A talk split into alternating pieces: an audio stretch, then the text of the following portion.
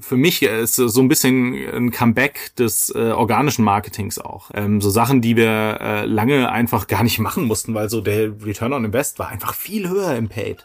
Also klar, SEO war wichtig und da eine gewisse äh, Exzellenz zu haben, ja, aber wenn ich es mir aussuchen konnte, ob ich einen Euro in, in eine Facebook-Ad gesteckt habe, ich sag mal so 2013, 14, oder ähm, in SEO, dann habe ich meistens den Euro eher in die, in die Paid-Ads gesteckt. Das macht klar, die Digitalisierung hat den Handel verändert. Sie entwickelt sich zudem permanent weiter. Service, Kundenansprache und Kundenbindung werden in Zukunft anders funktionieren und sollten bestenfalls heute schon angepasst werden. Welche Chancen sich momentan aus diesen Veränderungen ergeben, haben wir gemeinsam mit Johannes Montag, Head of E-Commerce bei Picard, besprochen. Mein Name ist Marcel Rösel und wie jede Episode widmen wir uns im Handel.digital Podcast damit einem Thema aus dem Handel. Falls Ihr Thema noch nicht dabei war oder Sie einen relevanten Beitrag haben, schicken Sie uns eine Sprachnachricht direkt via WhatsApp. Den Kontakt dazu verlinken wir Ihnen in den Show Notes. Und jetzt geht es los mit der Episode. Handel digital.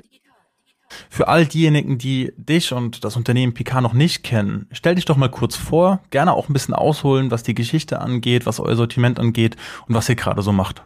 Gerne. Also äh, ich starte vielleicht kurz mit mir. Ähm, ich bin schon sehr lange im E-Commerce unterwegs, äh, habe 2004 meinen ersten Online-Shop gebaut, damals noch äh, während des äh, Abiturs zusammen mit einem Kollegen, ähm, so in den sag mal, relativ frühen Zeiten des E-Commerce, wo wir dann ähm, Textilien und äh, CDs damals tatsächlich noch als äh, Tonträger verkauft haben. Ähm, das Ganze haben wir so zwei, drei Jahre gemacht, dann ging es so ein bisschen studiumsmäßig auseinander, aber da war im Prinzip die äh, so die Grundlage, die Basis gelegt für, für mein Interesse am E-Commerce. Hab dann ähm, in äh, Köln studiert, äh, und bin dann mit Einstieg in das Masterstudium, ähm, habe ich mich zum zweiten Mal selbstständig gemacht, ähm, wo ich dann eine, zusammen mit einem Kollegen eine Skate- und Longboard-Brand aufgebaut habe.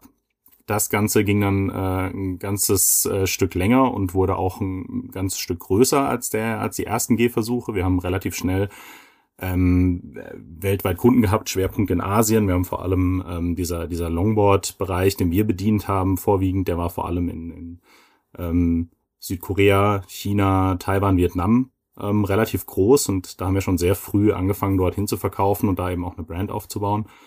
Und äh, da waren meine Parts auch eben schon immer der Vertrieb, die vertrieblichen Themen und ähm, eben vor allem auch der E-Commerce, ähm, sowohl im B2B als auch im B2C-Bereich. Ähm, die Marke haben wir dann äh, 2018, glaube ich, ja, müsste das gewesen sein, verkauft an unsere damalige chinesische Distribution, die da unsere Geschäfte übernommen hat. Und ähm, sind dann, danach bin ich dann ähm, direkt eingestiegen als Head of E-Commerce bei äh, der Fun for You Sportproduktion. Das ist ein Sportartikelvertrieb äh, in Niederkassel zwischen Köln und Bonn. Und dort habe ich äh, da dann im Prinzip das Digitalgeschäft aufgebaut, wenn man so will. Ja, also ähm, vor allem den D2C-Vertrieb. Und ähm, da ging es auch um ähm, ja weiter Fun-Sportgeräte, sage ich mal im weitesten Sinne. Skateboards, äh, Scooter, Rollschuhe, alles Mögliche in die Richtung. Ähm, von dort aus bin ich dann vor anderthalb Jahren gewechselt als Head of E-Commerce in die Fashion-Branche und zwar zu Picard. Picard Lederwaren aus ähm, Oberzhausen in äh, Offenbach. Und äh, dort bin ich jetzt ja seit Mai 2021 und im Prinzip die gleichen Aufgaben oder ähnliche Aufgaben, wie ich sie vorher äh, hatte, beziehungsweise auch eine ähnliche ähm, Konstellation vorgefunden. Picard ist ein, ein ja, nächstes Jahr 95 Jahre altes äh, Traditionsunternehmen, vierte Generation ähm, von den Picards tatsächlich noch in Familienhand geführt. Auch die fünfte Generation steht schon bereit quasi. Ähm, und hat Picard ähm, ist vor allem bekannt für Handtaschen. Lederwaren her aller Art, aber vor allem für die Handtaschen bekannt, für die Damenhandtaschen und ähm, war ist gerade im deutschen Markt sehr sehr stark ähm, von der Brand her. Hat aber ähm, nie so richtig äh, digitale Vertriebskanäle genutzt und so mit Corona war es dann ja irgendwie allen auch klar, dass wir irgendwie einen anderen Zugang vielleicht ähm, zu den KundInnen brauchen, ähm, als nur der stationäre Einzelhandel. Der ähm, sicherlich nach wie vor das größte und wichtigste Standbein für Picard ist, Aber ähm, eben in, in der Phase wurde klar, okay, das alleine ähm, reicht vielleicht auch nicht aus. Und da bin ich eben seitdem damit betraut, ähm, den, ich sag mal, den Vertrieb aber gesamtheitlich zu digitalisieren. Da geht es jetzt nicht nur um D2C, ähm, aber genau, da, darum geht's in erster Linie. Und wie das eben bei einem Unternehmen ist, was schon so lange am Markt ist und ein riesen Händlernetzwerk hat, ähm, da gibt's die natürlich auch die ein oder anderen Konflikte ähm, zu lösen, aber ähm, ja, vor allem, da gehen wir vielleicht wahrscheinlich später nochmal im Detail drauf ein, äh, ist äh, einfach nur online verkaufen. Äh, so einfach ist es eben leider nicht mehr. Ja, ich glaube, das haben ganz schön viele Leute gemerkt, dass es gar nicht so einfach ist, ähm, online zu verkaufen. Ich glaube, die meisten haben auch gar keine Erwartung gehabt, dass es einfach ist. Ihr bei PK verkauft schon ein bisschen länger online. Jetzt kam Corona, das hast du gesagt. Doch gibt es noch andere Gründe für dich, warum man jetzt noch E-Commerce betreiben sollte? Also man muss, äh, du hast völlig recht, es gibt ähm, vielerlei Gründe. Man muss ganz klar sagen, aber die Initiative war natürlich äh, hier ähm, zum einen Corona, zum anderen aber auch, ähm, dass man gemerkt hat, man muss da ein bisschen mehr diversifizieren, die Vertriebswege. Ja, dass man, äh, es ist im Prinzip ja nur ein Kanal von mehreren. Also es ist jetzt nicht so, dass wir bei Picard sagen, wir sind jetzt eine D2C-Brand, das wäre völlig vermessen, ist äh, Quatsch und das wollen wir auch nicht, ähm, weil wir ja auch ähm, über viele Jahrzehnte mit dem Handel ähm, partnerschaftlich zusammenarbeiten und das soll auch so weitergehen. Aber ne, es ist eben einfach ein, ein weiterer Vertriebskanal, der ähm, uns vor allem auch im Inter ja so in, in dieser Welt des, des E-Commerce und im Internet ähm, ermöglicht, ein bisschen die Hoheit über die Marke auch wieder zu gewinnen. Weil das Problem war natürlich, dass wir ähm, dadurch, dass es bei, es gab zwar bei Picard einen Online-Shop schon seit 2010, das muss ich dazu sagen, aber da war nie wirklich ein Fokus drauf. Das war mehr oder weniger ein ähm, Online-Schaufenster, wenn man so will. Ein Katalog, der lief so nebenher. Da saß im Prinzip ähm, ein, ein Mitarbeiter drauf, der das ähm, so gehandelt hat im Operativen. Aber das war nie eine, eine strategische, ähm, hatte nie eine strategische Relevanz für Picard. Und was natürlich passiert ist, ist aber, dass sehr viele von unseren Händlern natürlich nach und nach immer mehr eingestiegen sind äh, in den E-Commerce und online verkauft haben. Das, für, dann, dann gibt's natürlich auch die Online-Pure-Player, die machen ihren Job ja in der Regel äh, im Digitalbereich äh, sehr, sehr gut. Ähm, da haben wir dann eher das Problem mit, mit Preisstabilität, aber die ähm, bei, bei vielen kleineren Händlern war es dann eben auch der Fall, dass über die Jahre ähm, so ein bisschen Wildwuchs entstanden ist, was die Produktdaten angeht, was die Markendarstellung angeht, was die Produktdarstellung auch angeht. Und ähm, das vielleicht auch so ein bisschen zu stabilisieren, das war, war natürlich auch ein großer Gedanke zu sagen, okay, wir können dieses, dieses große Feld des E-Commerce, des Online-Geschäfts, ähm, können wir nicht komplett aus der Hand geben und hoffen, dass unsere Händler das schon für uns regeln. Und da reicht es eben nicht, ähm, einfach nur eine, eine Homepage zu haben, eine Marken-Homepage oder einen Markenshop auch zu haben, sondern da muss man ein bisschen weiterdenken, weil das Internet ist nicht mehr nur der eigene Online-Shop, ähm, beziehungsweise der E-Commerce äh, ist nicht mehr nur der eigene Online-Shop und ähm, da irgendwie so ein bisschen Stabilität reinzukriegen, wieder ähm, sowohl was die Preise angeht, als auch die ganze äh, Marken- und Produktdarstellung, das war auf jeden Fall auch ein ganz großer Beweggrund und das ist auch, ähm, das ist, ist ein laufender Prozess. Das ist was, womit wir ähm, immer beschäftigt sein werden. Glaubst du, dass für diejenigen, die jetzt gerade da draußen zuhören und mit dir im stationären Handel ähm, Probleme haben, einfach die Kundenfrequenzen gehen zurück, vielleicht werden die Warenkörbe kleiner, die Margen sinken. Glaubst du, dass E-Commerce die Lösung ist oder muss man da ein bisschen genauer hinschauen? Da muss man definitiv genauer hinschauen. Also ich würde nicht sagen, dass E-Commerce die Lösung ist. Ich würde sagen, würde es ein bisschen weitergreifen, würde sagen, Digitalisierung des Vertriebs, was aber auch Digitalisierung des Marketings äh, beinhaltet, ähm, kann ein großer Teil der Lösung sein. Falls Sie Fragen zu Digitalmaßnahmen in Ihrem Handelsunternehmen haben, dann buchen Sie jetzt kostenfrei ein Digi-Coaching. Die Digi-Coaches unterstützen Sie persönlich bei Fragen zu Förderprogrammen, Webshops, CMS oder eben genau den Fragestellungen, die Sie beschäftigen. Den Link finden Sie in den Show Notes. Weiter mit der Episode. Handel digital so die eine Lösung. Ich glaube, davon müssen wir uns sowieso verabschieden, dass es die gibt. Ähm, und es gibt ja auch einfach im Stationären wahnsinnig viele Sachen, ähm, die man, die man machen kann, auch ähm, mit Digitalisierung vor Ort, ähm, aber auch mit mit Konzepten innerhalb des Handels. Ähm, und da wird ja auch viel viel ausprobiert in den Städten. Das ist auch gut so. ähm, dass sich da viel tut inzwischen.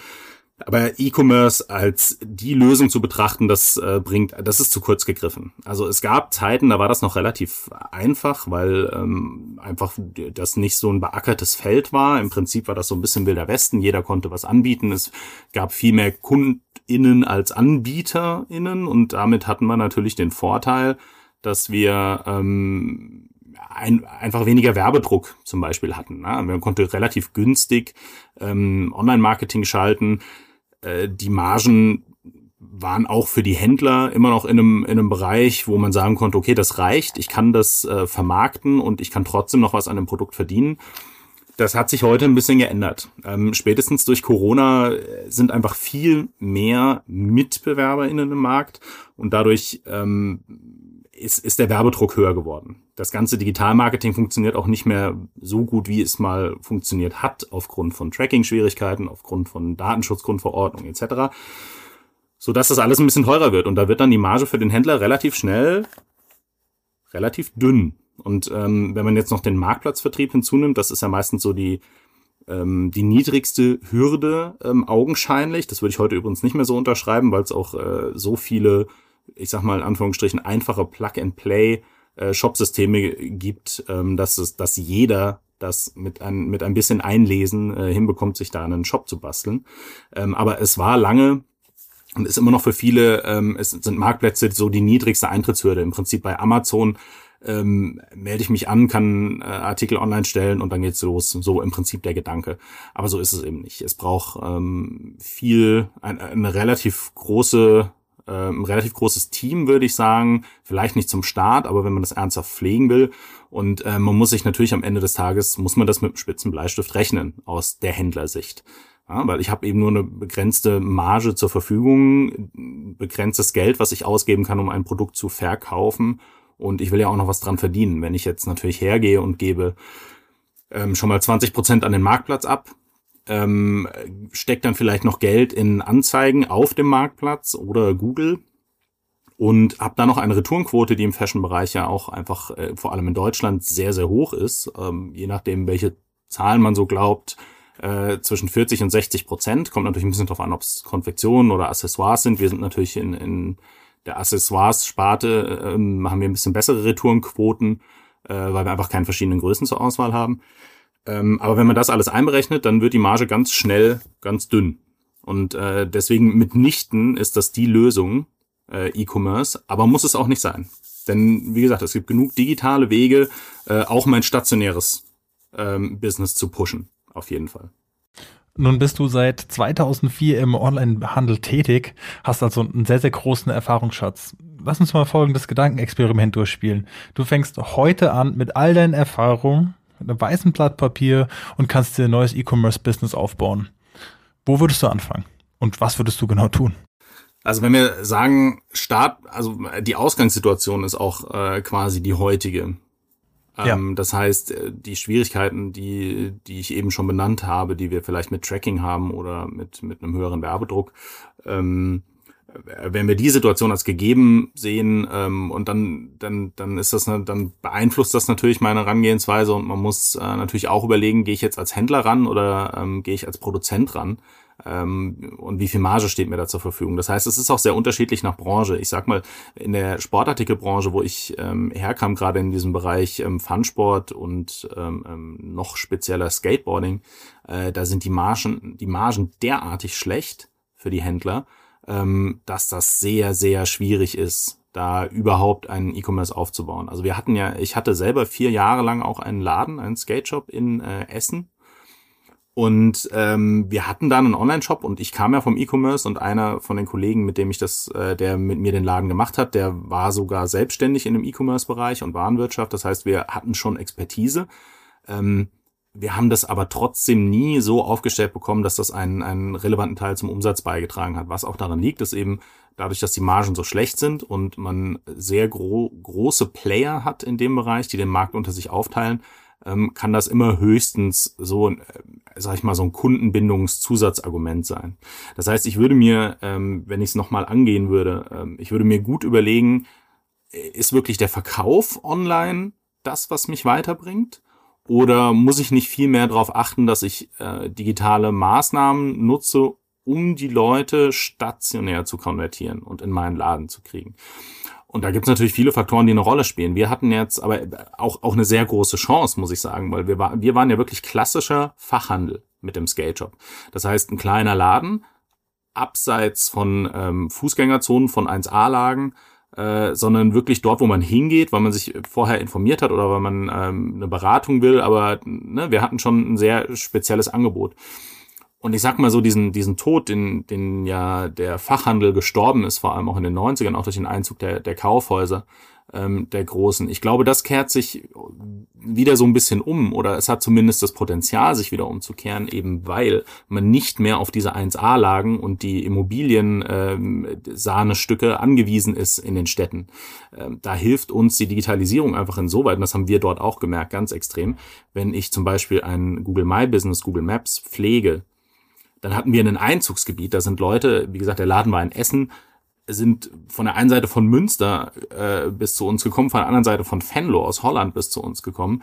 Ähm, einfach weil wir der einzige Laden waren und halt sehr darauf optimiert waren, dass wir bei Google und bei Maps gefunden werden, ähm, sind die zu uns in den Laden gekommen. Das heißt, es, es ging bei uns gar nicht um den Online-Verkauf, äh, sondern es ging darum, die Leute in den Laden zu kriegen. Und das ist eine große Chance äh, für den stationären Handel und auch für kleinere ähm, stationäre Fachhändler einfach. Ne? Das heißt, ich, ich würde gar nicht unbedingt sagen, Vertriebsdigitalisierung ähm, oder äh, sag ich mal Digitalisierung auch vom Marketing, das, das muss nicht heißen, dass ich online tatsächlich verkaufe, sondern äh, dass ich kann dir das sehr gut nutzen, um einfach mehr Leute in den Laden zu bekommen und auch wieder zu bespielen, muss man auch sagen, was, was dieses CRM, das Customer Relationship Management angeht. Ähm, dafür digitale Mittel zu nutzen, äh, ist ja das Beste. Ich kann in einem 1 zu 1 Gespräch in so einem Shop mit guter Beratung äh, kann ich die Leute sehr schnell davon überzeugen, dass sie sich vielleicht in eine Newsletterliste eintragen, dass ich die wieder abgreifen kann, ähm, dass ich sie, dass ich ihnen Services anbiete, sie wieder an mich erinnere. Also da kann man sehr viel digital und stationär verknüpfen, ohne dass man tatsächlich auch nur einen Teil ähm, verkauft. Und wenn ich das noch, noch anhängen darf, ganz, ganz großes Learning für mich, ist mal abgesehen davon, dass man sich das schnell äh, schön rechnet, ähm, was so die Margen angeht äh, und so weiter, gerade auch als, aus Produzentensicht, ähm, weil man ja schnell denken kann, ja mein Gott, dann spare ich mir die Händlermarge, da habe ich ja richtig Geld zur Verfügung, richtig Marge, um das Produkt zu bewerben und zu verkaufen.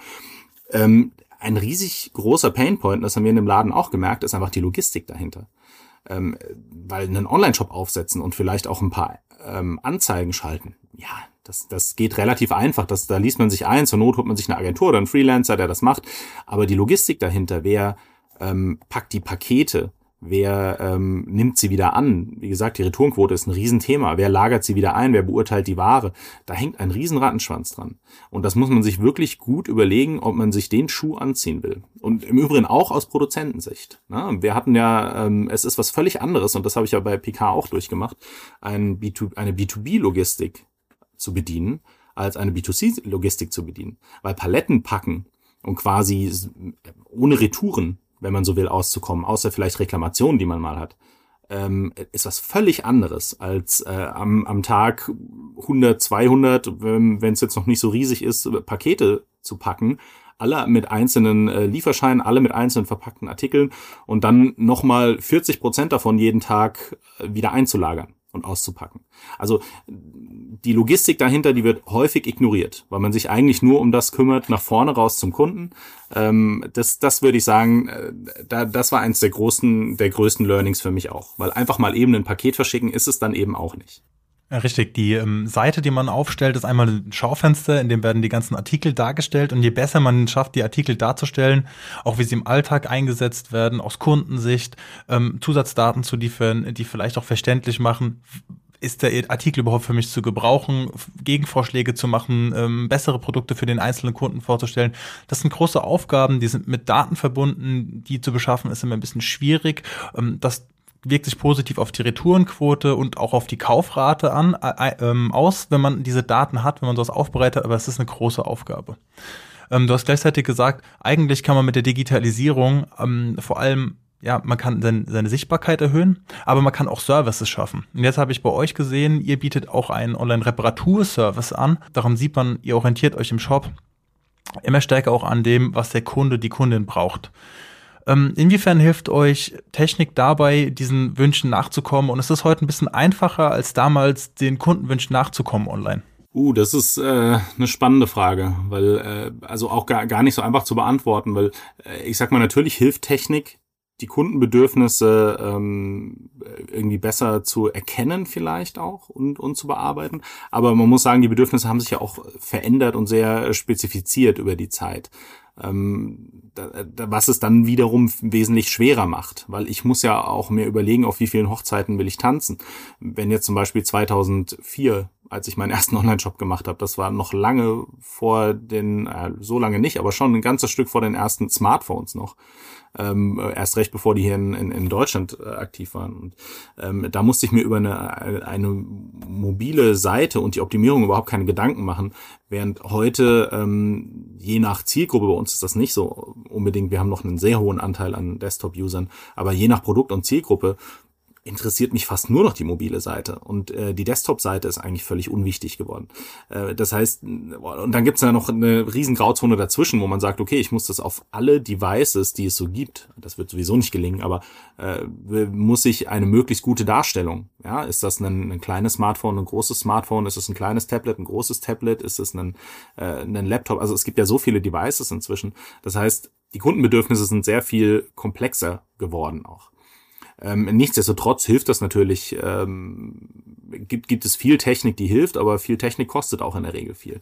Da muss man sich gut überlegen, was, was ist denn für meine Kunden relevant, aber die meisten Händler wissen das ja ähm, auch aus, aus vielleicht jahrelangen Erfahrungen im Stationären. Ähm, bei uns zum Beispiel der Reparaturservice wird sehr gut angenommen. Ist uns auch ein Anliegen, aber den gab es schon immer. Den, äh, den, den haben wir vorher dann eben telefonisch abgewickelt. Ähm, und da geht es einfach drum. bei uns ist es ja auch so, dass wir tatsächlich Ersatzteile aufbewahren von Serien, die schon seit Jahren nicht mehr verkauft werden, seit 10, 15 Jahren, einfach nur falls äh, eine Kundin, ein Kunde kommt, ähm, dass wir den Artikel immer noch reparieren können. Und äh, da, da wissen wir einfach, dass äh, die KundInnen das sehr gut annehmen. Und dann ist es natürlich gut, dass auch, ähm, wenn man das äh, auf einen Online-Service übertragen kann. Wo, aber das geht auch nicht bei allem. Wir sehen zum Beispiel jetzt, ähm, haben wir so eine gewisse Schwierigkeit, das haben wir immer noch nicht richtig gelöst, ähm, sind wir aber immer noch dran. Wir bieten ja auch eine ähm, Personalisierung von äh, bestimmten Taschen an zum Beispiel. Das heißt, äh, man hat die Möglichkeit, wenn man bei uns eine Tasche gekauft hat, je nachdem welche, ähm, also das ist im Moment vor allem die Made in Germany ähm, Serien, die wir ja immer noch hier in Obertshausen produzieren, ähm, die kann man einschicken danach mit äh, einem Zettel, wo Initialen dann draufgeschrieben sind und dann werden die eingeprägt ähm, bei uns in der Produktion und dann geht das an den Kunden zurück. Jetzt wäre es natürlich viel klüger, sich diesen Weg zu sparen und zu sagen, ich frage das online ab und ähm, mache das äh, schon vorher, mache ich die Initialen drauf und schicke es dann zum Kunden. Das ist natürlich einfach gedacht und das war auch solange wir hier in ähm, die Logistik bei uns im Hause hatten, äh, war das insofern auch kein Problem. Jetzt ist die Logistik outgesourced, damit stellen sich ganz neue Fragen dann. Wenn wir das jetzt abgreifen, dann muss ja, ähm, müssen wir ja irgendwie unserer Logistik sagen, Moment, die Tasche wird gar nicht an den Kunden, die Kundin geschickt, sondern kommt erstmal zu uns ins Haus, um dann dort ähm, quasi äh, personalisiert zu werden und dann wieder rausgeschickt zu werden an die Kundin. Und da ist dann nämlich genau das Problem. Wie kriege ich das in meinem Prozesse eigentlich noch rein? Also es ist nicht ganz so einfach, auch was nach außen hin einfach aussieht, äh, dann in jeder Konstellation darzustellen. Man muss da sehr flexibel sein. Wir haben dafür, wie gesagt, immer noch keine so eine richtige Lösung. Ja, man könnte natürlich Lagerbestände teilen und sagen, wir bewahren einen Teil in Obertshausen aus für Personalisierung. Da müssen wir es aber irgendwo müssen wir die Bestellung dann abfischen, damit die nicht an unser Logistiker rausgeht. Also du siehst, es, es gibt sehr viele ähm, Sachen, die gar nicht so einfach zu lösen sind. Aber man, man muss da auf jeden Fall so ein bisschen nachgucken, weil gerade Personalisierung ist ja ein Riesenthema ähm, für, für die KundInnen auch, ja, weil es äh, einfach gelerntes Verhalten auch inzwischen ist, dass ich das äh, vielerorts machen kann. Speziell in der jüngeren Kundengruppe, sage ich mal, wenn wir Richtung Sneaker-Individualisierung oder sonst was geht. Also ähm, es wird auch so in gewisser, gewisser Weise erwartet, äh, aber es ist eben nicht so einfach darzustellen. Muss man sich äh, auch da viele Gedanken machen, was ist äh, und vor allem Prioritäten setzen Ja, also das ist zum Beispiel eine Sache für uns, das wäre ein absolutes Nice to Have, wenn wir das nicht nochmal den Umweg machen müssten, dass die Tasche nochmal eingeschickt wird. Aber ist das jetzt prioritär so weit oben angesiedelt, dass ich sage, alles andere ist unwichtiger? Definitiv nicht. Also es ist ein ständiges Abwägen, ähm, wo kann ich den Kunden einen wirklichen Mehrwert bieten mit dem Service und was ist dann auch irgendwie prozessseitig gerechtfertigt zu ändern und einzurichten. Das klingt nach einer ganzen Menge Arbeit und vor allem nach etwas, das man so als Händlerin oder Händler nicht vorher schon gemacht hat. Individualisierung und Reparatur, das ist was Neues. Warum sollte man so etwas nutzen? Was ist deiner Meinung nach der Grund, um solche Services auch als Händlerin oder Händler anzubieten? Naja, es ist natürlich ein großer Teil, äh, den die Marke Picard auch einfach, äh, der die Marke Picard widerspiegelt. Ne? Also wir als Traditionsmarke, die viel Wert auf, äh, auf Handwerk und auf gute Qualität legt, ähm, wir wollen diesen Service natürlich auch anbieten und uns das das ist schon schon immer in der Picard DNA drin, genauso wie das Thema ähm, Nachhaltigkeit. Ich will nicht unbedingt äh, jedes Mal, wenn eine Tasche einen Riss hat, ein Reißverschluss ausgerissen ist oder sonst irgendwas, was zwangsläufig passiert ähm, bei Nutzung nach einer gewissen Zeit, muss ich die Tasche doch nicht wegwerfen. Das ist doch Quatsch. Deswegen ist es für uns natürlich auch ein Anliegen zu sagen, wir ähm, bieten diesen Reparaturservice an, vor allem wenn die Kundinnen äh, ein bisschen mehr ausgegeben haben, wie sage ich jetzt mal bei unseren ähm, allen Produktionslinien, die wir hier in, in Deutschland machen oder auch äh, generell bei den Lederprodukten, die ja in der Regel äh, vom, vom Price Point her sehr viel höher sind als äh, Synthetiktaschen, ähm, die können ja ewig halten, wenn man sie repariert. Wir haben Taschen, die sind 25 Jahre alt. Die werden eingeschickt, da ist dann mal ein Griff abgerissen nach 25 Jahren. Ja, gut, jetzt ist die Frage, natürlich wäre es für uns äh, irgendwo, sage ich mal, betriebswirtschaftlich kurzfristig sinnvoller zu sagen, ähm, nee, der Kunde, die Kundin soll sich eine neue Tasche kaufen. Ähm, aber markentechnisch und auch so, was unsere, was unsere Gedanken eben zum Thema Nachhaltigkeit angeht, macht das überhaupt keinen Sinn, weil die Tasche ist perfektly fein im Prinzip. Man muss nur äh, diese eine Stelle ersetzen, vielleicht den neuen Reißverschluss reinmachen oder einen neuen Griff annähen. Also es ist jetzt, es ist schon so, dass wir dieses Leistung gerade nach so vielen Jahren, die berechnen wir ja auch. Also wir können das nicht äh, kostenfrei reparieren, aber die Kunden und Kundinnen nehmen das vollkommen an. Die sind auch absolut okay damit, ähm, vielleicht auch höher, also wenn jetzt wirklich viel zu machen ist an der Tasche, mal 150 Euro auszugeben für die Reparatur, ähm, anstatt sich zu sagen, ich kaufe mir eine neue Tasche und ich krieg ja vielleicht auch schon eine Ledertasche für 150. Ne? Also wir haben eine Menge Kundinnen, die da Wert drauf legen, die das auch von uns gewohnt sind, weil die Dienstleistung schon seit vielen Jahrzehnten ange ähm, angeboten wird. Äh, aber es ist tatsächlich, man sieht einen Shift. Es betrifft eher die ältere Kundengruppe. Das muss ich auch der Ehrlichkeit halber zugeben. Ja? Ähm, in der jüngeren äh, Generation spielt das äh, bislang zumindest so flächendeckend ähm, nicht so eine Rolle. Was aber auch daran liegt, dass wir generell weniger Lederprodukte in der jüngeren Zielgruppe verkaufen als in der älteren. Ähm, und die da ist einfach dieser Gedanke, ich kann das ja noch reparieren und dadurch weiter benutzen, ähm, offenbar, das ist aber jetzt ein reines Bauchgefühl, äh, offenbar noch nicht so verbreitet. Ähm, also das äh, ist bei uns vor allem etwas, was die ältere Zielgruppe betrifft, weil sie es auch gewohnt sind als Service. Was, was halt ganz spannend ist, ähm, was du hier offenbarst, ist, es gibt immer mehrere Ebenen, auf denen sich beispielsweise ein ähm, sowas wie ein Reparaturservice niederschlägt. Wenn man sagt, okay, ich erweitere mein Geschäftsmodell, ich biete auch einen Reparaturservice an, ich biete eine Individualisierung an, dann heißt das, man kann das für seine Kommunikation, fürs Marketing nutzen. Das bedeutet aber auch, dass man zum Beispiel die ähm, den, den Kundenwert über den gesamten Lebenszyklus steigert, dass man vielleicht sogar auch die Dauer steigert. Äh, wann kann man Kunden wieder erreichen? Ja, wenn der Kunde dann beispielsweise wieder zu mir kommt äh, oder weil er gerade zu mir kommt, nur weil ich der Einzige, die Einzige bin, der eine Individualisierung auf dieser Ebene ermöglicht. Ähm, und das ist eigentlich das Spannende dahinter, ähm, wo immer quasi auch wo auch rauskommt, dass, dass der E-Commerce eine sehr, sehr starke Markenfundierung hat. Siehst du Veränderungen im Marketing äh, einmal auf diesem, auf dieser operativen Ebene auch, dass man halt quasi sagt, man muss, um heute sichtbar zu sein, auch gleichzeitig sein Geschäftsmodell auf irgendeine Weise anpassen. Es reicht nicht aus, ähm, ein, ein relativ austauschbares Sortiment anzubieten, sondern wer hier durchstarten will, muss sich überlegen, welche zusätzlichen Services nehme ich in mein Geschäftsmodell mit auf? Ja, absolut ist das so. Also mehr, ich würde sogar fast sagen, mehr denn je. Ähm, weil letzten Endes die, die, die Markenstrahlkraft ist ja das, was die Leute, ähm, was die Leute zu uns treibt. Speziell, wenn man jetzt in einem Segment unterwegs ist, wo man, und das muss man ja der Ehrlichkeit halber auch zugeben, ähm, die Produkte relativ austauschbar sind. Ich bekomme sicherlich von anderen Marken auch Produkte in einer ähnlichen Preisklasse, in einer äh, ähnlichen Qualität. Ähm, die jetzt auch nicht unbedingt äh, absolut unmodisch sind oder wie auch immer. Ähm, und da muss ich natürlich schon überlegen, was ist am Ende mein, mein USP? Ähm, warum soll der Kunde, die Kundin eigentlich bei mir kaufen? Und ähm, genau das, was du ansprichst, dieser ähm, Customer Lifetime Value, der ist ja für uns enorm wichtig geworden, eben weil äh, das Marketing so viel schwieriger und teurer geworden ist, ähm, mündet es häufig einfach darin, dass wir, sage ich mal, wenn wir einen, einen ähm, Erstkäufer, Erstkäuferin haben, ähm, dass das selten profitabel ist beim ersten Kauf. Ja, inzwischen muss man ja häufig damit rechnen, okay, ähm, wie hoch ist denn der Customer Lifetime Value? Wie häufig äh, ist denn meine, meine Rate an Kunden, die quasi wiederkehren? Ähm, und kann ich vielleicht in der ersten Conversion sagen, okay, die ist noch nicht für mich profitabel, aber nach hinten raus rechnet sich das.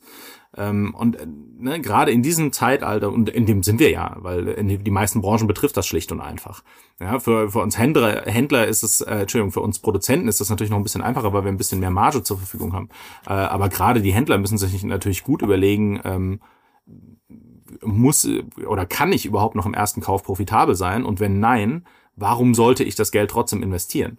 Und das geht ja nur darum, darüber, dass ich meine, ähm, dass ich meine Kundin wieder einsammle zu irgendeinem späteren Zeitpunkt und vielleicht zu noch einem zweiten oder dritten Kauf ähm, dann, dann ähm, irgendwie motiviere. Äh, und, und dann lohnt sich die ganze Geschichte unterm Strich wieder. Und da ist es umso wichtiger, ähm, als Marke aufzutreten. Und man sieht das ja auch an den, an den Online-Händlern. Ich sag mal, ein About You ein, äh, oder ein Zalando, das sind ja Brands. Das sind ja Marken am Ende des Tages. Das sind ja nicht einfach nur irgendwelche Onliner, ähm, die irgendwie austauschbar sind. Und das, obwohl sie ein, eine große Schnittmenge äh, des Sortiments haben, muss man ja auch sagen. Aber das ist ja dann fast schon so eine Art äh, Glaubenskrieg, kaufe ich jetzt bei About You oder bei Zalando. Und ähm, ich denke, das ist ganz wichtig. Man muss sich als Marke irgendwie etablieren.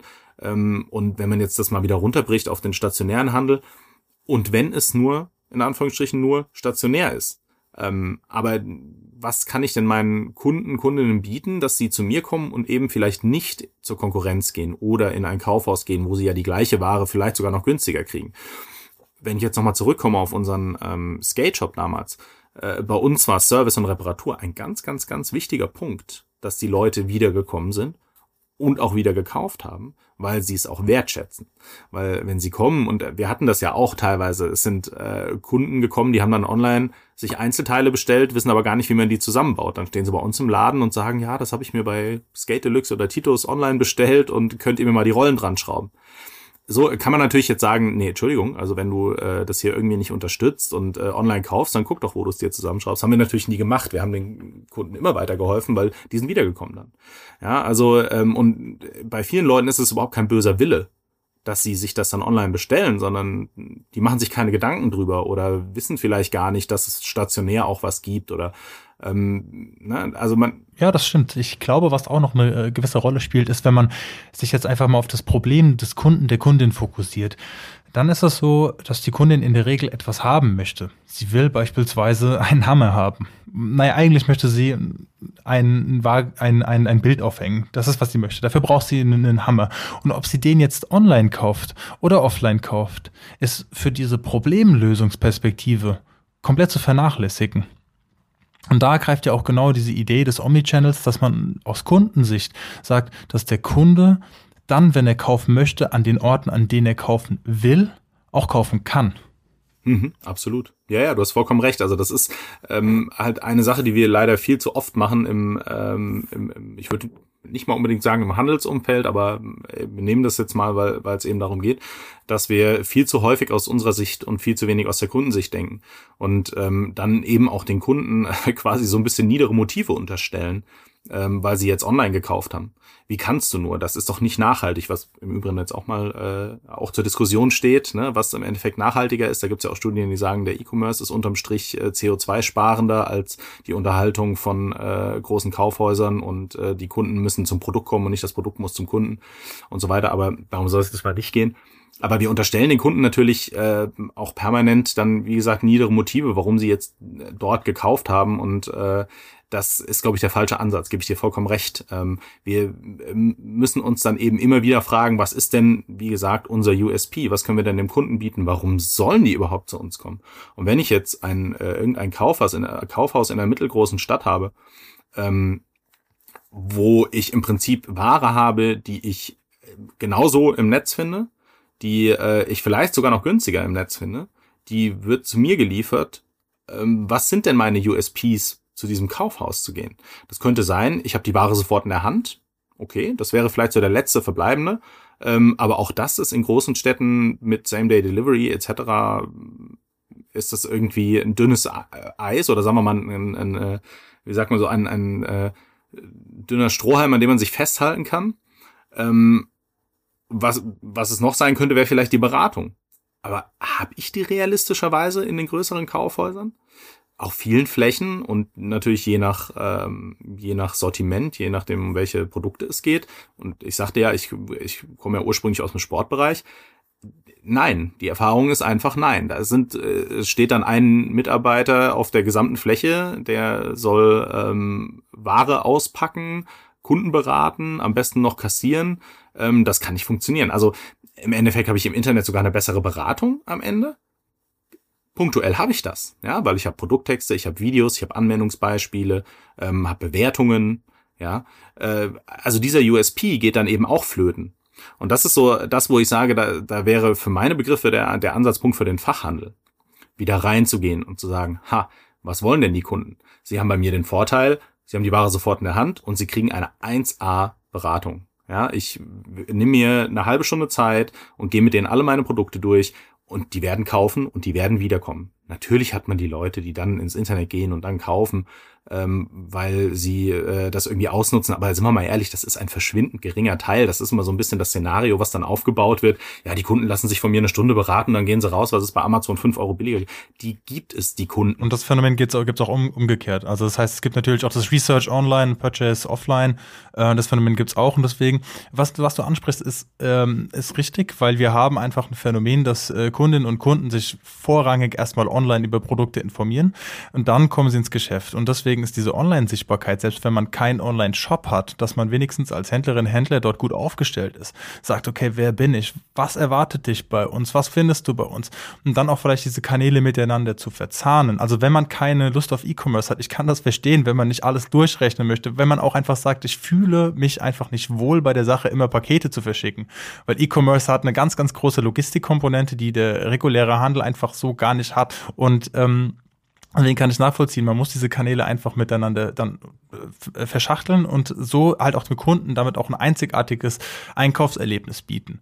Ob das jetzt beispielsweise ist, dass wenn man mal gerade keinen Kunden, Berater, Beraterin auf der Fläche hat, dass man beispielsweise über QR-Codes direkt auf der Webseite sich Produktvideos oder sonstige Dinge anschauen kann. Inwiefern man auch beispielsweise über regionale Partnerschaften nachdenkt, um dort beispielsweise ein ganz, ganz einzigartiges Sortiment zu haben, Individualisierung auf der Fläche, vielleicht auch, dass man sagt, okay, wir die Kundenberaterinnen und Berater laufen auf der Fläche mit einem Handgerät rum, können irgendwie über Fotos arbeiten, direkt die E-Mail aufnehmen, können sagen, ich komme mit einem Produktvorschlag auf Sie zu, wir haben gerade, ich habe Sie verstanden, was Sie wollen, gehen Sie getrost nach Hause, Sie kriegen von uns eine E-Mail, wo Ihr Problem gelöst wird. Also diese Selbstverständnis zu sagen, ich bin Problemlöser vor Ort und damit habe ich eine Daseinsberechtigung, weshalb auch Leute sich ins Auto setzen oder in den Zug und dann äh, bis zu meiner Ladentür laufen, in den Laden reingehen, diese ganzen Schritte machen. Im, im, und, und damit dann natürlich auch verschiedene Hürden auf, aufnehmen, im Vergleich jetzt zu sagen, ja, ich kaufe es einfach online. Das sind andere Nachteile. Aber diese Vorzüge auszuspielen und zu sagen, ich habe doch was Einzigartiges, das bedeutet, dass man auch ein bisschen am Sortiment drehen muss, dass man vielleicht nicht sagen kann, das, was schon was die letzten zehn Jahre gut funktioniert hat, funktioniert weiterhin gut, sondern dass man da auch ein bisschen mitarbeitet, dass man aber auch sagt, okay, vielleicht muss ich äh, zusätzliche Partnerschaften eingehen, vielleicht muss ich Services anbieten, die vorher so gar nicht ähm, als, als Händlerin, äh, Händler im Selbstverständnis waren, weil ähm, der Kunde, die Kundin heute ähm, nicht mehr so leicht zu beeindrucken ist, wenn man es möchte. Nicht mehr so leicht zu beeindrucken und dann auch, wenn man einmal den Kontakt hatte, diese Kundendaten zu nutzen. Also wir haben, wir haben, wir haben gerade so ein bisschen angefangen, uns über, über Marketing zu unterhalten. Und dann äh, geht es natürlich auch darum, ja, es gibt natürlich die Neukundengewinnung. Und die Neukundengewinnung, da hast du gesagt, das kann sein, der Kunde kommt, der kauft. Und dann lässt er vielleicht gar nicht so viel Geld da, dass sich die Neukundengewinnung gelohnt hat. Also muss man den binden. Und Bindung funktioniert bei Menschen über verschiedene Dinge. Also das kann natürlich Ähnlichkeit sein, dass man sagt, ja, der, dieser, dieser Händler oder diese Händlerin, dieser Shop strahlt aus, dass er so ist wie ich. Ich fühle mich wohl dort. Ich möchte da einfach dazugehören. Das ist aber eher ein kleinerer Teil, sondern es geht natürlich darum, dass man attraktive Angebote, man will ja auch was verkaufen, regelmäßig gibt. Ähm, ihr bei Picard habt einen guten Newsletter. Welche Rolle sagst du, spielt denn der Newsletter ähm, bei, bei der, bei quasi dabei den Kunden bei der Stange zu halten? Absolut große Rolle. Also ähm, auch wieder zu aktivieren, auch Kunden, die wir äh, länger nicht mehr im Online-Shop gesehen haben. Ähm, das ist natürlich nicht ganz so einfach aufzubauen. Ähm, weil, also zum einen braucht man eine gewisse Datenlage. Das ist ja auch das Problem, mit dem ich mich konfrontiert sehe bei, bei äh, Picard, weil das einfach über zehn Jahre, die der Online-Shop zwar lief, im Prinzip keine Daten gesammelt worden sind. Also äh, Daten im Sinne von auch äh, Marketing-Consent, dass ich den Leuten auch ähm, legal ähm, E-Mails schicken darf.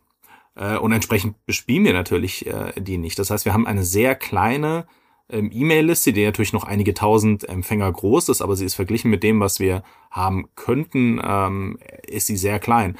Äh, nichtsdestotrotz spielt das eine große Rolle äh, bei uns, weil die ähm, konvertieren bei uns auch relativ gut. Das liegt aber, glaube ich, auch an der Zielgruppe und ist dann natürlich auch wieder so ein bisschen branchenabhängig. Ähm, aber es funktioniert bei uns zum Beispiel wesentlich besser als Social. Und da muss man sich dann eben auch seine Gedanken drüber machen. Also wo also welcher Kanal, welcher Marketingkanal gilt genauso für Vertriebskanäle, ähm, äh, ist eigentlich für meine Zielgruppe relevant.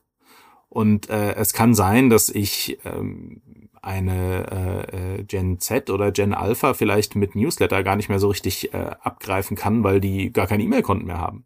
Ja, die Erfahrung haben wir ähm, zum Beispiel relativ häufig in meinem alten ähm, äh, Business gemacht, wenn wir Kunden, äh, da waren ja die, die Kunden waren ja die Kinder im Prinzip, die unter Zehnjährigen.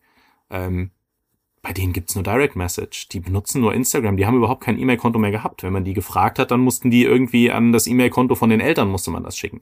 Also da muss man sich dann schon überlegen, für wen äh, macht das eigentlich Sinn. Bei uns macht es sehr viel Sinn ähm, weil, wie gesagt, unsere Zielgruppe auf Social nicht so gut abzugreifen ist. Das ist aber auch nicht immer so. Und wir ähm, nutzen das für verschiedene Zwecke. Wir äh, informieren einmal, ähm, da, also wir haben so zwei Schienen im Prinzip. Wir haben einmal, so sage ich mal, die produktseitige, wo es darum geht, Informationen über Produkte, über Rabatte, ähm, über neu äh, eingetroffene Kollektionen. Und wir haben die andere Seite, die eher nicht so auf Verkauf abzielt, sondern eben eher das Branding und äh, die Markenbindungsgeschichte ähm, unterstützt. Und da haben wir dann zum Beispiel Interviews mit äh, unserem Geschäftsführer und auch mit dem ehemaligen Geschäftsführer, das heißt mit dem Thomas Picard und dem Nachfolger, dem Georg Picard. Und die erzählen so ein bisschen die Filmgeschichte. In, haben wir zum Beispiel aufgeteilt auf drei Teile, dass ähm, man so ein bisschen die, die Zeit äh, von, sag ich mal, 1973, äh, wo der Thomas Picard übernommen hat, bis äh, 2015 so ein bisschen spiegelt, dann eine Übergangsphase und dann das Neue. Wir versuchen da natürlich die Kunden auch äh, einfach abzuholen über die Kommunikation, über die Marke und dann eben die Werte zu spielen, mit denen wir glänzen können. Nochmal, äh, da, man muss ja sich immer Gedanken machen, wo ist denn der USP? Und bei Picard ist das eben auch ganz groß. Wir sind ein alteingesessenes Traditionsunternehmen, was nahbar ist in irgendeiner Form. Und nahbar kann heißen, ich habe, kann direkten Kontakt ähm, äh, zu den Geschäftsführern haben und wenn es nur in Form eines, eines Interviews und eines Videos ist, aber das äh, honorieren viele, viele Menschen, gerade in unserer Zielgruppe. Ähm, das aber nicht nur in unserer Zielgruppe, das sieht man ja auch jetzt in einer, in einer ganz jungen Zielgruppe, dass das eben sehr, sehr wichtig ist äh, und es ist über Social ja auch viel einfacher geworden, ähm, zumindest gefühlt näher an die Leute ranzukommen. Ähm, wenn ich mir jetzt zum Beispiel aus, ähm, aus Frankfurt die Marke 6pm angucke, ja, mit ähm, dem, der, der, der das aufgebaut hat, Ashraf, äh, der ja eine riesen Instagram-Followerschaft hat und so eine Kundenbindung allein über seine Person ähm, aufgebaut hat, aus dem, aus dem Nichts, einfach durch wahnsinnig gute Arbeit äh, und dadurch, dass er so ein nahbarer, sympathischer Kerl ist. Ähm, das sind Sachen, die die Leute äh, heute genauso schätzen wie, wie früher, nur heute sind sie erreichbar. Früher war das ja irgendwie, standen die so auf einem Podest, die Geschäftsführer von, oh, der Herr Picard und ähm, da, da muss man schon ein bisschen mit der Zeit gehen. Und da spielt der Newsletter auf jeden Fall für uns eine große Rolle, weil wir einfach unseren ähm, Content gezielt an die Leute bringen, die es, ähm, die es interessiert. Also wir arbeiten natürlich auch entsprechend mit äh, Segmentierung, gucken, ähm, dass bestimmte Produktnewsletter ähm, nur zu Leuten kommen, die auch in der Preisklasse bisher schon mal gekauft haben. Das wäre jetzt so ein ganz simples Beispiel. Äh, das kann aber auch regional sein. Ähm, und das, was wir jetzt aber gerade einrichten zum Beispiel, ist auch, dass wir das mit unserem stationären, äh, mit unseren stationären Stores verbinden, die wir ja an den Flughäfen noch haben, ähm, dass wir auch diese Kunden, das ist in der Vergangenheit leider auch nicht passiert, äh, irgendwie über einen Newsletter wieder abholen ähm, und sagen, äh, denen auch ganz klar den Mehrwert erklären ähm, und äh, dann genau gucken können, wer ähm, hat eigentlich wo in welchem Flughafen gekauft und wie können wir die Leute wieder abholen. Ähm, sind die vielleicht regelmäßig da ähm, und so weiter und so fort. Also äh, da kann man schon sehr viel machen und der, der Newsletter ist für uns da einfach ein sehr wichtiger Kanal, weil die das in unserer Zielgruppe gut angenommen wird. Wie kommt ihr am POS an die Kundendaten? Was ist da euer, was ist da eu eure Kommunikationsstrategie? Ähm, jetzt einfach erstmal ganz simpel und niedrigschwellig hergehen und äh, den Kunden einmal den Mehrwert natürlich erklären, sich äh, also zu subscriben, ähm, dass sie einen ja, natürlich einmal Markeninhalte bekommen, aber auch Angebote oder Rabattcodes äh, ab und zu bekommen. Ähm, aber wir locken sie auch, äh, also wir incentivieren das auch so ein bisschen, ne? dass wir sagen, okay, wenn ihr jetzt euch hier anmeldet, dann kriegt ihr noch zehn Prozent auf euren Einkauf ähm, jetzt hier plus zehn Prozent auf den nächsten Online-Shop ähm, Einkauf, ja, den ersten, den ihr dann tätigt. Und ähm, darüber, dadurch, dass wir natürlich auch ähm, einige äh, einiges an Footfall haben, sage ich mal, an den Flughäfen, ähm, versprechen wir uns da schon noch einen relativ großen Hebel, selbst wenn das nur fünf Prozent äh, der Kunden vielleicht am Ende ähm, subscriben, ist das immer noch ein gutes Listenwachstum für uns. Einfach über die, die Menge der Stores. Spannend. Wie können die Kundinnen und Kunden sich überhaupt anmelden beim Newsletter, wenn sie doch direkt am POS sind? Nutzt ihr dafür QR-Codes oder habt ihr andere Tools wie ein Tablet vor Ort? Genau. Also wir haben sowohl einen QR-Code zum selber abscannen als auch ein Tablet am Point of Sale, wo die äh, Leute selber einfach, also da haben wir eine Landingpage gebastelt, die ist quasi permanent offen auf diesem Tablet. Ähm, da müssen die Kunden nur ihre E-Mail-Adresse, also wir wollen es natürlich super niedrigschwellig halten. Ja, das heißt, wir fragen da jetzt nicht äh, irgendwie zehn verschiedene Punkte ab, sondern im Prinzip E-Mail-Adresse ähm, und ich glaube Geschlecht noch. Das sind eigentlich die einzigen beiden Sachen, die wir abfragen. Äh, und äh, dann setzen die direkt den Haken, weil es ist für uns ist ja wichtig, dass wir den Consent haben und den auch ähm, den müssen wir auch aufbewahren. Also, dass wir den auch äh, nachweisen können, dass wir diesen Consent haben. Und deswegen machen wir das direkt digital äh, dann, dann ist das sofort in unserer E-Mail-Liste und ähm, dann äh, geht da nichts verloren. Ne? Du hast gesagt, dass ihr auch ein Incentive habt, also ihr habt, ihr gebt den Leuten auch einen monetären Grund, warum man sich in den Newsletter eintragen kann. Jetzt ist es ja auch so, viele Leute, ich weiß gar nicht, da liegen mir keine Zahlen vor, aber nicht jeder Gutscheincode wird auch genutzt. Andererseits, da würde mich auch deine Meinung interessieren, ähm, hat man ja auch die Möglichkeit darüber, wo man beispielsweise dann den Gutschein und Rabattcode eingeben kann beim, beim Checkout, kann man auch unter Umständen Einfluss darauf nehmen, ob er überhaupt eingelöst wird. Das kann ein sehr, sehr kleines oder verstecktes Feld sein und so weiter. Hast du Erfahrungen, ähm, wie man hier den Kunden begegnen sollten, deiner Meinung nach? was du sagtest, ja, dann, dann, dann findet man vielleicht manchmal das Feld nicht und äh, dass das äh, eventuell dann auch so ähm, mitunter geplant ist, äh, ist für meine Begriffe auch der völlig falsche Weg. Wir haben jetzt auch ähm, so, ich bin ja auf, auf vielen Konferenzen und auch so die, ähm, die, die Konsensmeinung ist eigentlich, dass wir ähm, aufhören müssen und das bezieht sich vor allem ähm, auf das Thema Tracking und Consent und äh, Cookies zustimmen, dass wir aufhören müssen, die Leute ähm, ich sag mal auf gut Deutsch, äh, zu verarschen und sie versuchen in irgendein ähm, sie dazu zu bringen, etwas zu akzeptieren, ähm, was sie, äh, worüber sie eigentlich nicht informiert sind oder was sie vielleicht nicht wollen, einfach nur dadurch, dass wir ne, ähm, bei einem Cookie-Consent-Banner äh, ganz simpel den, den Button, den wir wollen, den sie klicken, farbig machen und alles andere nicht. So ungefähr. Das wäre jetzt so dieses, dieses Nudging, was ja äh, inzwischen auch ähm, noch nicht verboten, aber zumindest äh, sehr fragwürdig ist und es auch schon Urteile gab, wo das äh, nicht erlaubt ist. Ähm, aber dass wir, dass das generell eigentlich der falsche Weg ist, zu sagen, ähm, ich muss die, ich versuche die Kunden irgendwie da rein zu tricken, ja, ähm, dass ich ihren Consent kriege, sondern wir müssen in die Kommunikation gehen und sagen, warum ist das für dich aus Kundinnensicht ein Vorteil, wenn du mir einen Teil deiner Daten zur Verfügung stellst? Weil du personalisierte Angebote kriegst, weil ich viel besser auf deine Wünsche eingehen kann, weil du ein äh, Listing bekommst, wenn du in eine Kategorie gehst mit Produkten, die dir viel eher zusagen, ähm, etc. Ja, also das, da, da müsste eigentlich eine viel größere Kommunikationsstrategie dahinter, um den äh, Kunden gerade hier in Deutschland klar zu machen, ähm, Daten abgeben ist nicht unbedingt immer nur was Böses oder Schlechtes für dich aus Kundinnensicht und gut für die bösen großen Corporates, ähm, sondern es kann tatsächlich auch einen, einen großen Benefit haben. Ja, ich meine, wenn du es mal umgedreht betrachtest, äh, gehen wir wieder auf den stationären Handel. Ich gehe in ein stationäres Geschäft, in ein Kaufhaus und da kommt ein persönlicher Berater auf mich zu, ähm, weil ich dort schon 20 Mal eingekauft habe und der kennt genau meine Wünsche. Der weiß ungefähr, in welcher Preisklasse suche ich, welche Farbe, was habe ich vielleicht bisher schon gekauft, was könnte dazu passen. Da würden alle in die Hände klatschen. Alle würden sich freuen und sich über gute Beratung, äh, die gute Beratung, Beratung honorieren. Übertragen wir das auf online, haben wir alle Angst davor. Weil wir nicht so genau wissen, was passiert eigentlich mit unseren Daten. Habe ich da wirklich einen Vorteil von? Ähm, muss ich wirklich ein Kundenkonto erstellen? Äh, nee, ich bestelle mal lieber als Gast, ach nee, und E-Mails will ich eigentlich auch nicht erhalten. Und ähm, ich glaube, da bedarf es einer großen, äh, eher einer Strategie auf der Kommunikationsseite, den Kunden wirklich klar zu machen, ähm, wo sind die Benefits. Äh, und da würde ich sogar drüber, auch wenn wir es selber machen, ja, das, da muss, muss ich mir natürlich auch selber ankreiben, aber ähm, da würde ich auch mal drüber streiten, ob eine Incentivierung eigentlich der richtige Weg ist, weil die Kunden geben dir ja dann nicht den Consent, weil sie denken, ähm, ich habe davon einen Vorteil, sondern äh, ich kriege jetzt zehn Prozent auf meinen nächsten Einkauf.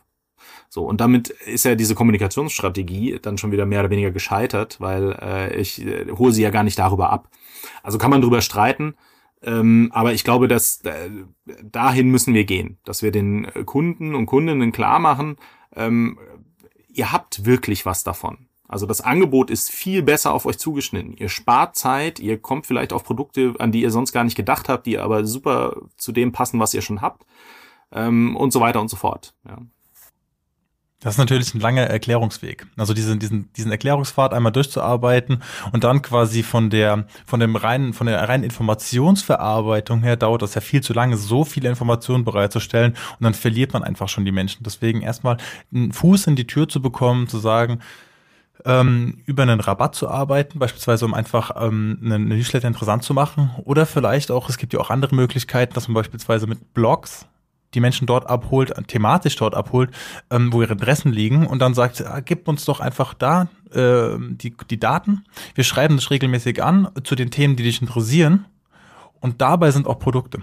Und ich glaube, dann, dann haben wir auch wieder eine andere Möglichkeit. Aber das sind natürlich auch Möglichkeiten, die äh, dem stationären Handel und auch dem Onlinehandel, egal wem, helfen, äh, dabei ähm, ohne quasi kostenaufwendige Ausgaben für Advertisement, ähm, sich über, über die Suche, die Suchmaschinen äh, oder in den Suchmaschinen oben zu positionieren. Es gibt natürlich jetzt nicht nur diese Suchmaschinen, sondern auch Social Media. Und da kann man auch versuchen, einfach ganz vorne mitzuwirken. Das funktioniert heute ein bisschen schlechter wie früher, also eigentlich ziemlich viel schlechter wie früher. Du hast hier ganz genaue Einblicke. Welchen Stellenwert hat deiner Meinung nach heute Social Media für Händlerinnen und Händler? Ja, schwer ist es ähm, vor allem geworden, weil eben die Datenlage ähm, so im Vergleich zu früher sehr dünn ist. Sie ist natürlich immer noch luxuriös im Vergleich zu Vor-Internet-Zeiten, aber sie ist ähm, ähm, sie ist sehr viel schlechter, als wir das vielleicht in den 2010er, äh, 2010 bis 2015 hatten. Das hängt natürlich zum einen mit der Datenschutzgrundverordnung zusammen, Ähm, das ist ein Teil der ganzen Nummer. Es ist auch das, äh, was einen Riesenimpact hatte, gerade bei Facebook, war äh, das Apple iOS 14 Update ähm, Mitte letzten Jahres, wo äh, Apple quasi den Consent ähm, zum Tracking bei äh, in den Apps äh, sehr prominent abfragt und äh, das war wirklich wie vor eine Wand fahren im Prinzip von den Daten. Also man merkte dann äh, ganz schnell, je mehr umgestiegen sind auf das iOS 14, das ist ja jetzt nicht so, das wird released und morgen haben das alle Apple-User auf ihren äh, iPhones. Aber ähm, es war schon ein ganz großer ähm, ein ganz großer Punkt, als es released wurde und es wurde dann über die folgenden Wochen sukzessive schlechter. Das sorgt natürlich dafür, dass wir gar nicht mehr so genau wie früher sagen können, ähm, die, diese Ad, die ich jetzt ausspiele, erreicht auch genau die Person, die am wahrscheinlichsten konvertiert. Äh, was im Endeffekt heißt, ich äh, habe einen höheren Streuverlust. Also das heißt, ich, ich, ich schieße wieder mehr mit Schrot und äh, hoffe, dass ich die richtigen Leute treffe. Jetzt mal übertrieben gesagt. Wie gesagt, Targeting funktioniert ja immer noch. Ähm, äh, aber so wie früher eben nicht mehr. Und gerade auch solche Retargeting-Geschichten, ähm, ich, ich werbe einen Kunden auf einem Kanal an, erkenne ihn auf einem anderen Kanal wieder, bespiele ihn dort nochmal. Das sind alles Sachen, die sind sehr viel schwerer geworden. Und äh, mit schwerer meine ich teurer. Ja, weil äh, da, da muss man sich dann schon gut überlegen, äh, wie viel Sinn macht das überhaupt noch. Wir haben relativ schlechte Erfahrungen gemacht. Wir haben jetzt auch mit ein, zwei, äh, sind jetzt mit der dritten Agentur gerade dran, um das äh, in den Griff zu kriegen. Äh, und es ist, äh, ja, schauen wir mal, äh, ob, ob wir diesmal eine Strategie finden. Das ist natürlich auch sehr branchen- und zielgruppenabhängig. Wie gesagt, unsere Zielgruppe ist vielleicht auch auf Social einfach jetzt nicht so ähm, wahnsinnig aktiv und nicht so gut abzugreifen, aber das allein greift zu kurz. Also es sind da, es ist tatsächlich einfach schwieriger geworden, weil die Datenlage schwieriger geworden ist. Zum einen, zum anderen sind natürlich viel mehr WettbewerberInnen im Markt. Ja, das heißt, seit Corona haben wir viel mehr Leute, die Ads schalten, die, ähm, die die Leute beschallen. Man stumpft auch so ein bisschen ab gegenüber Werbung und ähm, das ist natürlich auch eine Sache, die es, die es A teurer macht und äh, B schwerer zu konvertieren. Ich persönlich, obwohl ich ja auch aus dieser Zeit noch komme und auch selber im, im Digitalmarketing aktiv war, wo wir wirklich noch absurd hohe ROAS hatten äh, auf, auf irgendwelchen ähm, Facebook-Ads, die man in fünf Minuten zusammengeklickt hat. Ähm, äh, okay, der ROAS ist ja Return on Ad Spend. Ähm, das heißt im Prinzip, ich habe ähm, äh, für jeden Euro, den ich reinstecke, kriege ich wie viel Euro an Umsatz raus. Für jeden, Entschuldigung, für jeden Euro, den ich in die Ad stecke. Das wäre der Return on Ad Spend. Und ähm, da, also im Prinzip könnte man sagen, alles über eins sorgt schon mal dafür, dass ich äh, da nicht, zumindest im ROAS nicht negativ lande. Ähm, im, im Return on Invest, der dann so quasi das Ganze, vielleicht noch Agenturkosten oder Kosten für die Person, die das Ganze aufsetzt, äh, mit einrechnet, äh, plus alles drumherum, ist es dann immer noch negativ. Das heißt, ich brauche einen gewissen ROAS, ähm, damit das Ganze profitabel wird. Es ist im Prinzip einfach nur ein Gradmesser, ist das profitabel oder nicht? Ein ganz schneller Gradmesser, ne? ähm, wo ich mal einen groben Einblick habe, okay, passt oder passt nicht, da kann man natürlich noch viel mehr ins Detail gehen. Und da war es früher, haben wir regelmäßig ROAS erreicht von äh, je nach Produkt 20, 25, ähm, wo, wo das einfach wahnsinnig profitabel war. Heute freuen wir uns über Dreier oder Vierer ähm, ROAS. Das ist dann schon sehr gut. Äh, aber wie gesagt, auch immer produktabhängig immer branchenabhängig. Ähm, aber das heißt, es ist einfach sehr viel weniger profitabel geworden. Handel Insight. Gleich geht es weiter mit dem Podcast. Wie Sie wissen, wird dieser Podcast für Sie gemacht. Wenn Sie sich ein Thema wünschen oder gerne über Ihre eigene digitale Transformation sprechen möchten, dann schreiben Sie uns einfach an kontakt@handel.digital. Den Kontakt finden Sie ebenfalls in den Show Notes und nun zurück zur Episode. Handel digital. Wobei man da auch ein bisschen streiten kann, ist es tatsächlich weniger profitabel oder kann ich es nur weniger tracken? Und ähm, so irgendwo dazwischen liegt die Wahrheit. Ja, ähm, aber das ist sehr viel im Moment noch. Also seit seit äh, das iOS 14 da ist, wird viel ausprobiert alle zwei Monate ist der neue Stein der Weisen gefunden. Einen Monat später ist das dann doch nicht und äh, dann hat wieder jemand eine neue Idee. Dann wird jetzt eben viel Zeit versetzt mit anderen Tools vielleicht auch getrackt. Man verlässt sich nicht mehr nur auf den auf den Ads Manager, sondern guckt eben bei Analytics gegen ähm, oder versucht, ähm, das machen wir ja bei Google zum Beispiel auch mehr ähm, mit Server-Side-Tracking zu arbeiten und die ähm, die, weil das Problem wird ja nicht besser. Ich sag mal, wir haben ja das Problem, liegt ja vor allem in diesen Third-Party-Cookies und die, ähm, die ja dann Apple im Prinzip ausschließen im neuen Betriebssystem äh, oder es schließt sie natürlich nicht aus, aber der, der Consent, wenn ich den nicht gebe, dann können die nicht genutzt werden. Damit fehlt mir einfach viel an Tracking-Möglichkeit und Chrome, Google Chrome, was ja immer noch der mit Abstand meist genutzte Browser ist, äh, weltweit und auch in Deutschland, ähm, die wollen es zu, ich glaube Mitte 2023, nagel mich nicht drauf fest, wollen dies auch abschalten im Prinzip. Ähm, und da muss man sich dann schon gut, also wirklich Gedanken machen und vielleicht Strategien haben, ähm, wie man das macht in Zukunft, weil äh, nach wie vor ist natürlich datengetriebenes Marketing so mit das Wichtigste im E-Commerce. Und äh, wie gesagt, da gibt es so ein paar Möglichkeiten wie ähm, ein Server-Side-Tracking, da gibt es Möglichkeiten wie ähm, man benutzt, äh, zum Beispiel äh, erkennst du bestimmt, wenn du dich in äh, verschiedenen Plattformen mit deinem Google-Account einloggen kannst, ähm, sowas kann natürlich helfen, weil ich dann in der Lage bin, die Leute wiederzuerkennen, ähm, weil sie über ihren Login kommen. Ähm, aber erstmal wird es auf jeden Fall schwieriger, ähm, KundInnen wiederzuerkennen. Ja, es ist ja device-übergreifend sowieso schon schwierig ähm, und, und, und das macht's dann, macht's dann nicht einfacher. Aber da, um genau nach deiner Lösungsstrategie für uns, ich bin äh, für mich ist so ein bisschen ein Comeback des äh, organischen Marketings auch. Ja? Ähm, so Sachen, die wir äh, lange einfach gar nicht machen mussten, weil so der Return on Invest war einfach viel höher im Paid. Also klar, SEO war wichtig und da eine gewisse äh, Exzellenz zu haben, ja, aber wenn ich es mir aussuchen konnte, ob ich einen Euro in, in eine Facebook-Ad gesteckt habe, ich sag mal so 2013, 14, oder ähm, in SEO, dann habe ich meistens den Euro eher in die, in die Paid-Ads gesteckt, weil sie einfach viel profitabler waren und ich einen, ries einen, einen riesigen Reach hatte. Ähm, heute würde ich sagen, äh, würde ich das nicht mehr ganz so einfach entscheiden. Ja, für uns ist das organische Marketing äh, hat das sehr an Relevanz gewonnen und ähm, das das kann dann vor allem eben im SEO-Bereich liegen, Suchmaschinenoptimierung. Ähm, das kann aber auch sei, sein im CRM-Bereich mit den Newslettern ähm, zum Beispiel. Das sind äh, solche Geschichten, wo ich sage, okay, ähm, da kriege ich auch außerhalb der sozialen äh, Plattformen ähm, kann ich da organisch immer noch einiges reißen. Ja, aber es ist natürlich langwieriger. Es braucht mehr Aufmerksamkeit und äh, es, äh, es, man hat keine ähm, sofortigen Ergebnisse. Also gerade so ein SEO-Bereich, der Google-Algorithmus, das ist sehr langsam. Ähm, das Ranking äh, ist ja nicht von heute auf morgen besser, weil ich jetzt einen Blogartikel äh, zu einem bestimmten Thema verfasst habe. So funktioniert das ja nicht. Also da, da, da muss man über lange Zeit am Ball bleiben ähm, und äh, da sehe seh ich für uns im Moment so die größten Fortschritte.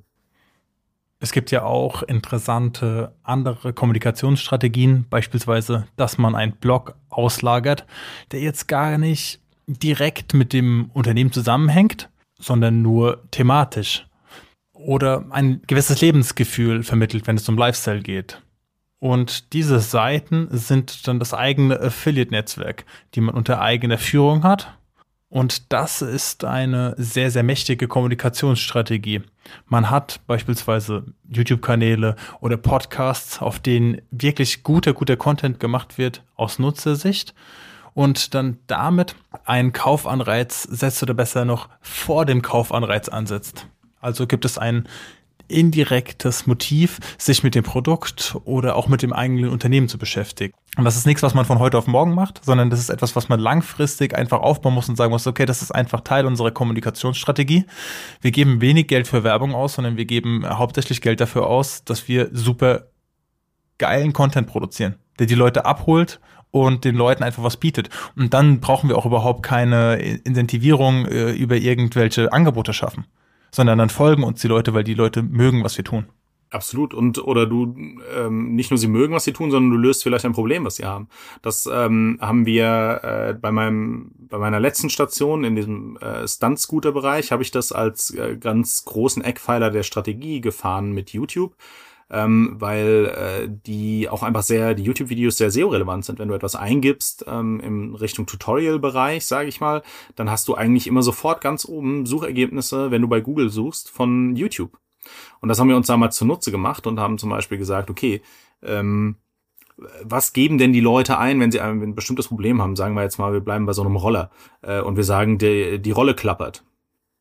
Dann haben wir ein Tutorial dazu gedreht, ähm, relativ äh, mit, mit einem einfachen Setting, aber qualitativ hochwertig und äh, der Videotitel war dann entsprechend äh, Scooterrolle knackt was tun, so ungefähr.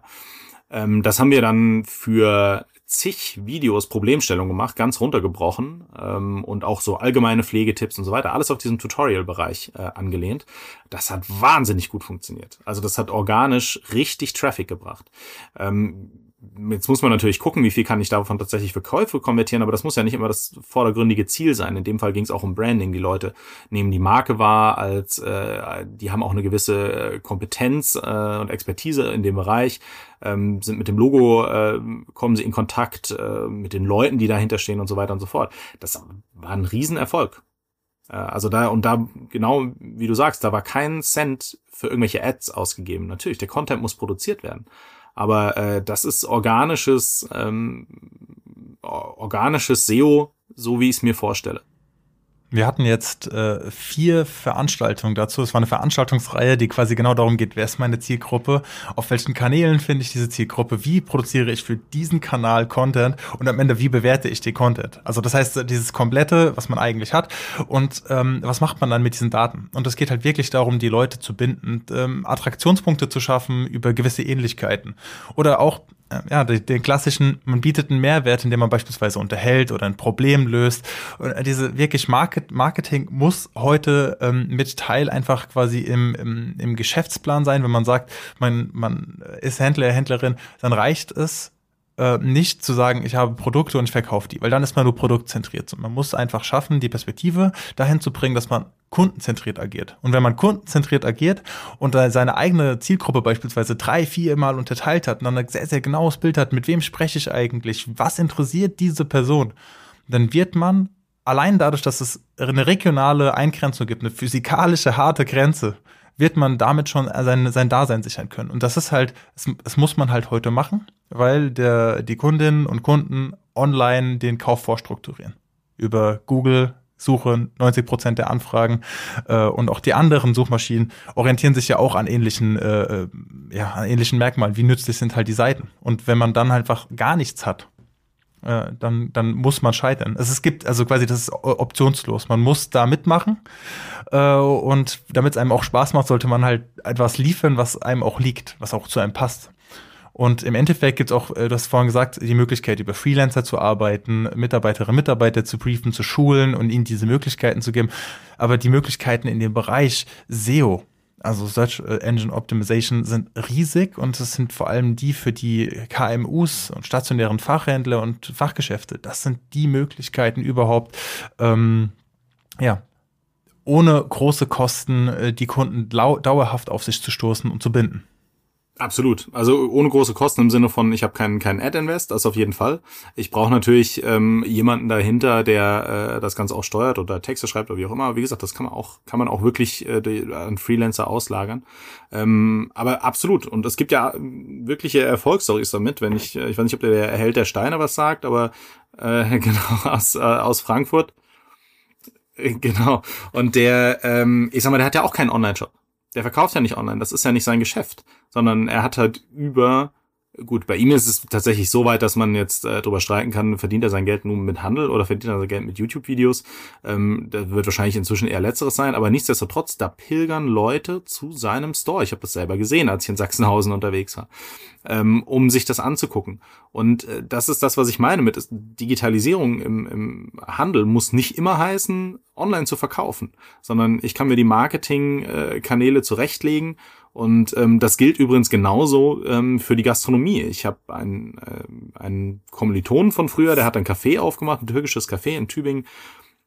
Den habe ich am Anfang so ein bisschen beraten Richtung Social und ähm, der hat, ähm, der ist hergegangen und hat sich selber da eben als äh, Person in den Mittelpunkt gestellt, hat selber Stories von sich gemacht und zwar jeden Tag konsequent sechs bis acht Stories, wo er erzählt über seinen Laden, was für Gerichte die haben etc das ist vollkommen durch die Decke gegangen. Also das, das war quasi Basis für, für sein Durchstarten dort vor Ort, ähm, weil die Leute ihn so sympathisch fanden. Die sind deswegen in den Laden gekommen. Der wird in der Stadt wiedererkannt. Ähm, und der hat keinen Cent dafür ausgegeben. Also, ne? Ja. Und häufig unterschätzt man, häufig unterschätzt man auch so, was ich erzähle, das kennen die Leute ja schon. Nein, aus der Sicht des anderen ja, ist es, ist man ein Experte, eine Expertin. Man hat wahnsinnig wertvolles Wissen über das eigene Sortiment, die Produkte, was zu wem passt, Farbberatung, vielleicht auch beispielsweise, wenn es jetzt um, um, um ähm, Einrichtungsgegenstände geht, etwas mit Raumarchitektur, ein grundlegendes Verständnis, Dinge, die die, die, die Kundschaft gar nicht auf dem Schirm hat und die als Dienstleistung zu verpacken, als Add-on, als Plus, als das gewisse Extra. Das ist eben die, das ist eben die Herausforderung, da ein richtiges Rezept zu finden, dass es auch noch äh, wirtschaftlich ist. Aber das ist einfach das, äh, was man tun sollte. Johannes, wir haben uns sehr intensiv ausgetauscht über das, was E-Commerce für einen, äh, für einen Handelsbetrieb bedeuten kann. Wir haben uns sehr intensiv darüber ausgetauscht, was es heute heißt, eigentlich mit den Kunden, mit der Kundschaft in Kontakt zu treten. Und ich denke, der Prozess wird sich weiterentwickeln. Wir werden es in Zukunft doch mal hören. Vielen lieben Dank für dieses Gespräch. Ja, vielen Dank, dass ich dabei sein durfte. Hat Spaß gemacht. Handel digital. Die Digitalisierungskampagne vom Handelsverband Hessen wird gefördert durch das Hessische Ministerium für Wirtschaft, Energie, Verkehr und Wohnen und Technologieland Hessen. Mehr Podcast-Folgen und weitere Informationen rund um das Thema Digitalisierung finden Sie auf www.handel.digital.